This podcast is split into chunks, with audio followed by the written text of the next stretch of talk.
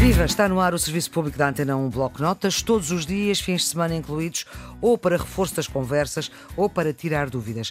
Falamos com especialistas sobre as matérias que vão ser examinadas neste ano letivo atípico 2019-2020.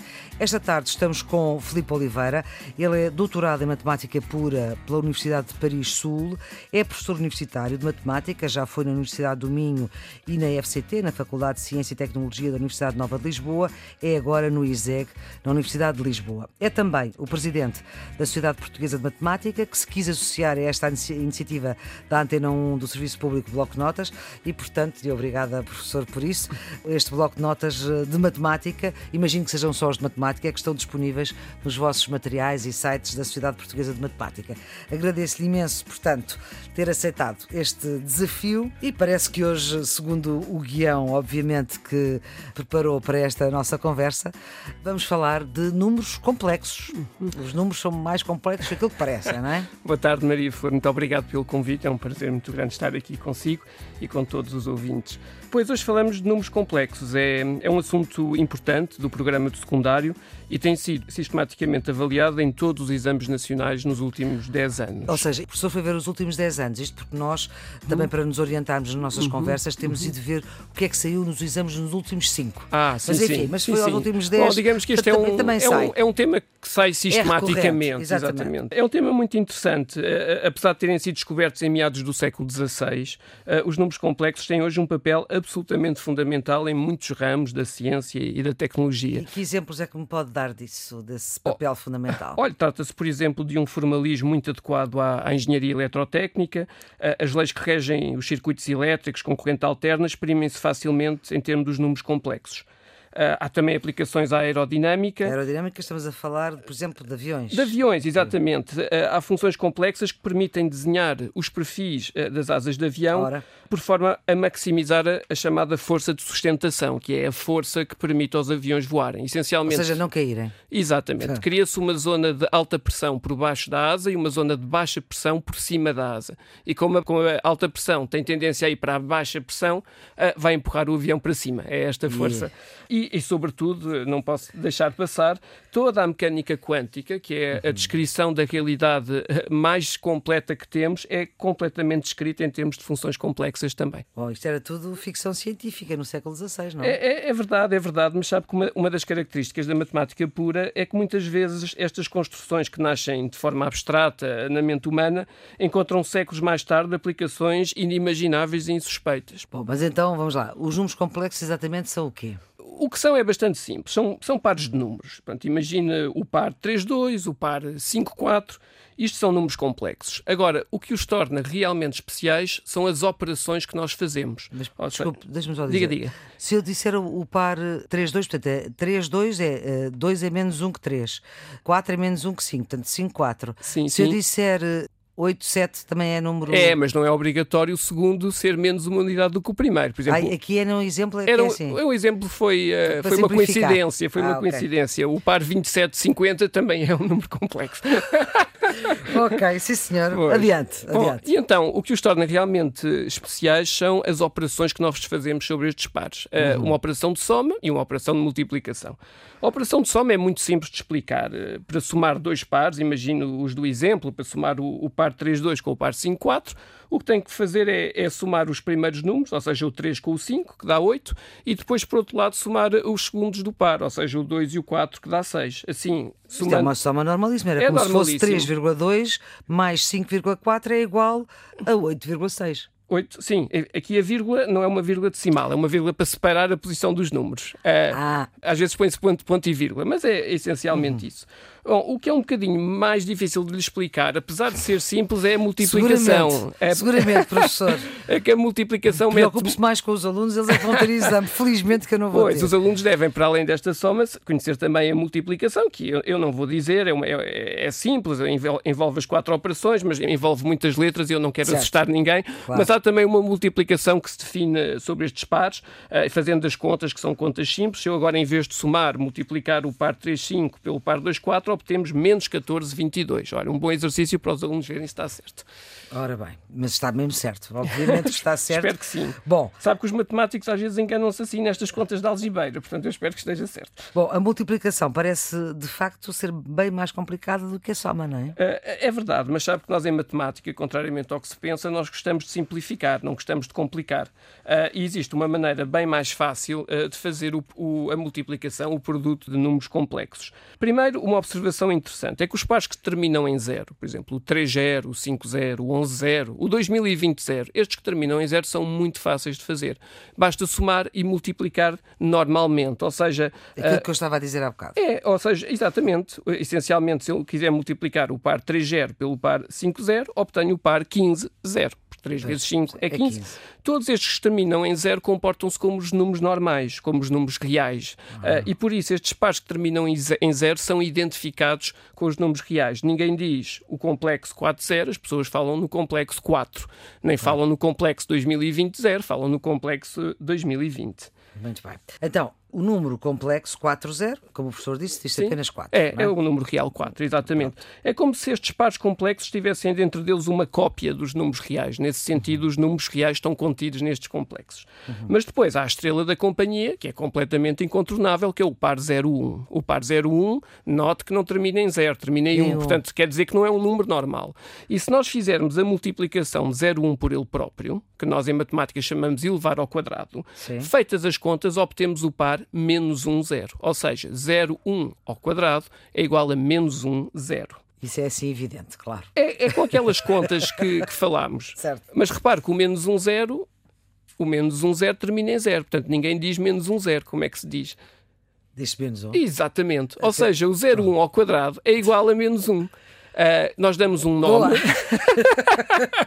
nós damos Boa. um nome especial a este par 01, chamamos do I, a unidade imaginária, e a conta que aqui fizemos a brincar é que I ao quadrado de facto é igual a menos 1, que é a igualdade mais famosa dos números complexos. Estes novos números devem ter causado uma revolução na altura, em que foram descobertos com quadrados negativos. É, é verdade, mas sabe que nenhum dos protagonistas desta descoberta são essencialmente três matemáticos italianos, o Tartaglia, o Ferrari e o Cardano. Nenhum o deles Ferrari? É Ferrari, porque mas Ferrari depois... nós esquecemos que é um nome de família corrente em Itália. Itália e não fez só carros, por vistos.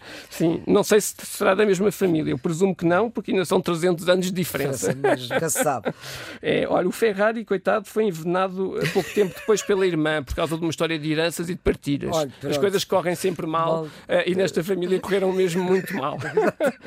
o, Bom, o, mas onde é que a gente estava? Sim, estava a falar dos quadrados negativos. Exatamente, é? exatamente. Esses quadrados negativos, que de facto são coisas que seriam impossíveis uh, com números ditos normais e esta estrutura complexa permite, permite obtê-los. E estava-lhe a falar destes protagonistas, do Tartaglia, do Ferrari e do Cardano, nenhum deles teve muita sorte. O, o Cardano foi, foi parar às mãos da Inquisição, não se sabe exatamente porquê, duvido muito que seja por causa dos números complexos.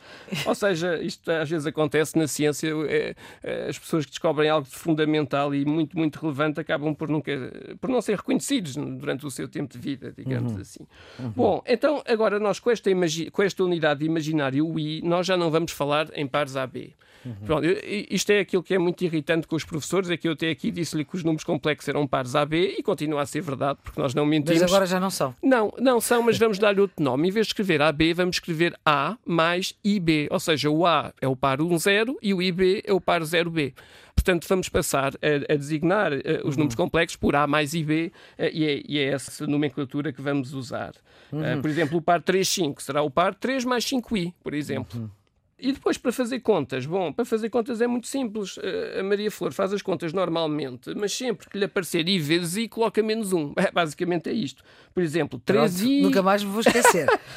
3i vezes i. Ora, 3i vezes i é 3 vezes menos 1, é menos 3. Isso é contas para, para quê? É contas para fazer o quê com essas contas? Bom, estas contas depois, obviamente, permitem desenvolver todas aquelas teorias que eu falei no início, mas ao nível do 12 ano estamos só a treinar as contas. contas. Ora, é um bocadinho como, fazendo a analogia Não. com o português, é como se estivéssemos a, a, ensinar as pessoas a ler e a dizer algumas sílabas, que depois mais tarde servirão para alguma coisa. Boa ideia, boa ideia. Então eu acho que já percebi. Vamos lá ver se está certo. e, por lá. exemplo, 2i vezes 5i igual Sim. a 10i Lee vezes i, Exatamente. que é igual a menos 10. Ora, está Maria Flor, já pode ir fazer o exame de zero, já não tenho certeza. Bom, muito bem, bom, muito bem, muito bem.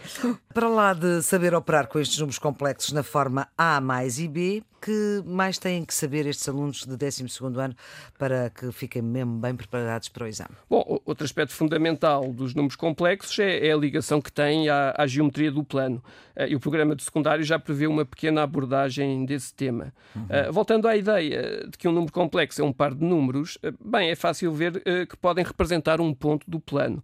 esta é a ideia absolutamente genial de René Descartes, no século XVII, e que permitiu casar a geometria e a análise ou seja, em termos mais simplistas, a geometria e os números, de alguma forma. Uh, são chamados referenciais cartesianos. Uhum, que também houve outros referenciais de Descartes, não exatamente estes, uhum. que deram para outras, outras conversas. Mas então, estes dois números. Podem representar-se num ponto. Uh, sim, uh, repare, imagine uma folha quadriculada. Uh, Maria Flor assinala lá arbitrariamente um ponto que lhe apetecer, a que chama a origem, o ponto O. Ah, depois, ah, poderá associar ao número complexo 2 mais 3i, por exemplo, o ponto que se obtém a partir dessa origem, deslocando-se dois quadradinhos para a direita e três para cima. Fica também uh, identificado um ponto a este número complexo 2 mais 3i. Bom, e é suposto também eu assinalar o ponto correspondente ao complexo como 2 menos 3i, por exemplo. Ando dois quadradinhos para a direita e três para baixo. Exatamente, para baixo, porque menos 3 é um número negativo, é isso mesmo. Ora bem. Eh, é claro que existem depois outros sistemas de coordenadas, ditas não cartesianas, e entre elas as incontornáveis coordenadas polares. Ou seja, eh, em vez de informar o número de quadradinhos que anda para a esquerda ou para a direita e para cima ou para baixo, eh, o que vai informar é a distância a que o ponto se encontra desta tal origem e também em que direção é preciso deslocar-se para chegar ao ponto. Essencialmente é uma informação dada através de um ângulo. Portanto, em vez de termos dois números, temos uma distância e um ângulo. E estas coordenadas polares são muito, muito importantes em física, em engenharia, porque são muito uh, úteis para descrever, por exemplo, forças centrais eh, como a gravidade, que é a força, por exemplo, que nos está constantemente a puxar para o centro do Sol. Tenta puxar para baixo. Para baixo e... ou para cima, não sei o espaço. Mas a Terra é para baixo. Porque às vezes, ah, isto com o andar da idade, exato, algumas coisas podiam andar para cima. Também nos Mas... puxar nós para o centro da Terra. É Exatamente.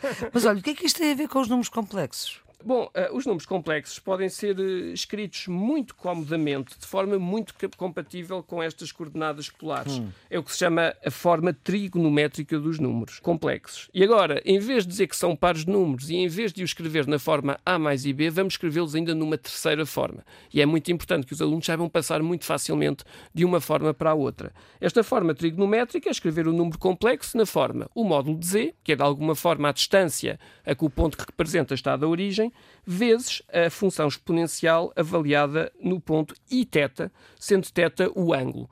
Esta terceira forma será z igual a módulo de z vezes a exponencial eh, de iθ. À distância e ao ângulo destas coordenadas polares correspondem, em termos de números complexos, o módulo e o argumento. Sim, é exatamente isso.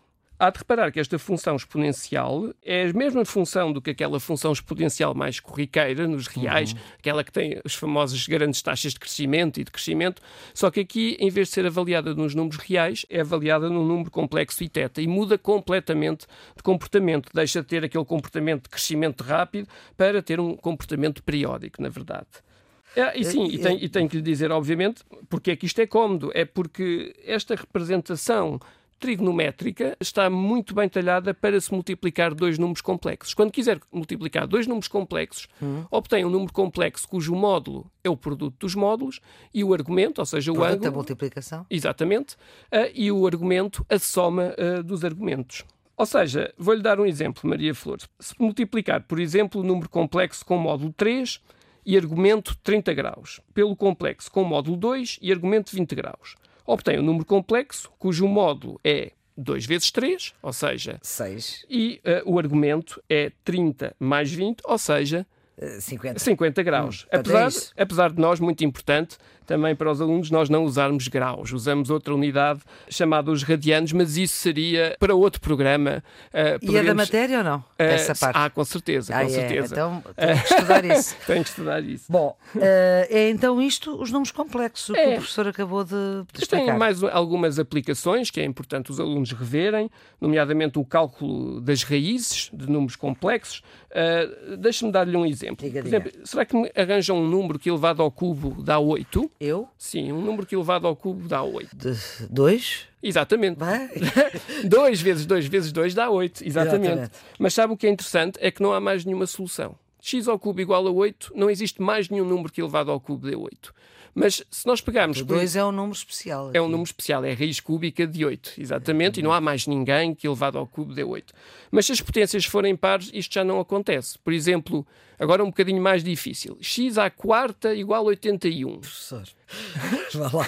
Já não, ah, não consegue, consegue. Como x é vezes x vezes x vezes x igual a 81. É o 3? Ah, com certeza. 3 ah, vezes 3, 9, vezes 3, 27, vezes 3, 81.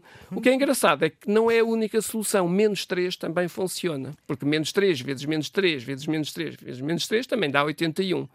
Que e acontece? Dá 81 positivos. Dá 81 positivos Positivo porque tem 4 sinais negativos. negativos que... Isso até aí, Pronto, agora o que é que acontece? Está a ver que eh, para números reais ou há duas soluções, ou há uma, até pode haver zero. Para números complexos, não. Por exemplo, z ao cubo igual a 8 tem 3 soluções. z à quarta igual a 81 tem 4 soluções.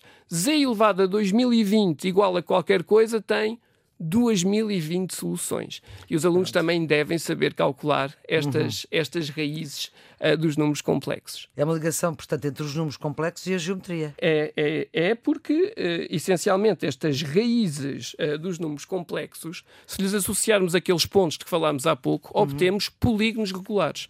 E esta é a propriedade também polígono muito. é uma figura geométrica. Exatamente, polígono regular, com N lados, todos os lados iguais. Obtemos exatamente uh, os vértices dos polígonos regulares uh, quando resolvemos este tipo de, de, equação. Muito bem, professor Filipe Oliveira, muito obrigada pelos seus esclarecimentos. muito obrigado. E, e certamente próprio. os alunos é que vão eh, ficar mais agradados por esta matemática também assim explicada, via rádio. E claro, já sabem que se houver dúvidas, isto é a matemática 11 e 12 ano, os exames são todos no mesmo dia, eu já o disse, dia 13 de julho e na segunda época, dia 4 de setembro, no mesmo dia, à mesma hora, às 9h30. Se desta conversa ficaram dúvidas, por favor, uh, gravem via WhatsApp 30 segundos para o número 96 909 4524, 96 909 4524 e o professor Filipe Oliveira vai responder num domingo. É ao domingo que nós tiramos dúvidas aqui na Antena 1. Claro que é preciso dizer o nome, a escola e o local da escola, o nome da disciplina e, obviamente, aquilo que não se percebeu. Tem ainda o mail, que é bloco de notas Antena 1, tudo pegado, Antena 1 com algarismo, bloco de notas Antena 1, arroba rtp.pt. Depois, todas estas conversas ficam em podcast, ficam também, dada a nossa parceria com a Sociedade Portuguesa de Matemática, que muito agradecemos, ficam também na, na, na disponibilidade das vossas uh, redes sociais e sites, etc., mas também ficam no RTP Play, no iTunes, no Spotify e ainda no portal Ensina em rtp.pt. O Serviço Público Bloco Notas pode ser ouvido a qualquer hora. A produção é Diana Fernandes, os cuidados técnicos de João Carrasco. Então até amanhã.